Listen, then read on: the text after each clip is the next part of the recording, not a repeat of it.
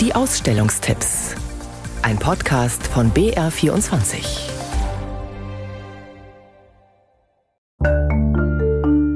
Die Kreidefelsen auf Rügen, der Wanderer über dem Nebelmeer oder das Hünengrab im Schnee.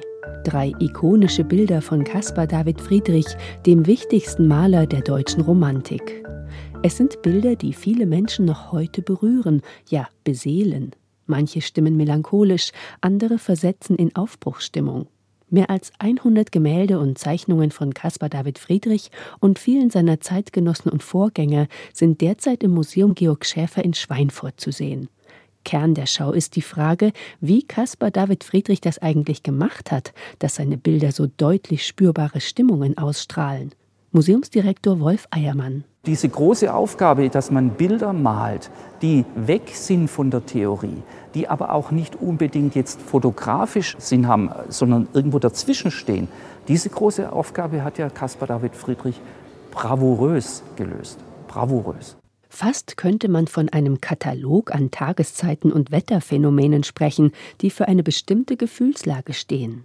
Sonnenaufgänge zum Beispiel bringen Freude mit sich, während Winter und Nebel eher melancholisch machen.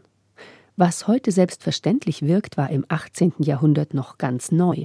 Erst nach und nach entwickelte sich die Natur zu Landschaft, also weg vom reinen Nutzwert der Pflanzen- und Tierwelt hin zu Ästhetik und Erholung.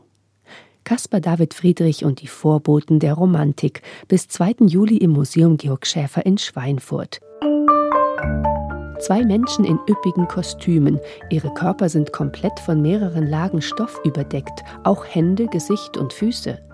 Die Stoffe selbst sind über und über bestickt mit glitzernden Pailletten, Glasperlen oder Kaurischnecken. Hinzu kommen Quasten, Bordüren und Glöckchen in den unterschiedlichsten Farben und Materialien. Mehr als 50 Fotografien solcher Ganzkörpermasken sind derzeit im Museum Fünf Kontinente in München zu sehen. Aufgenommen hat sie der französische Fotograf Stéphane Gladieux, vor allem in Benin und im Kongo.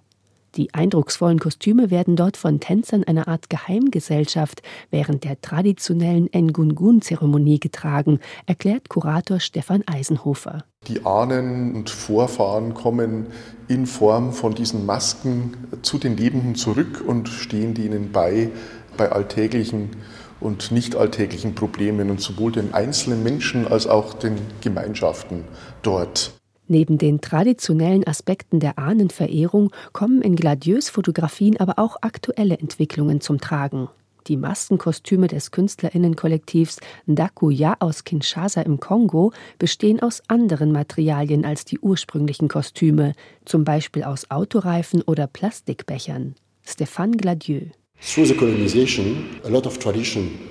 Durch die Kolonisation verschwinden eine Menge mystischer Traditionen langsam.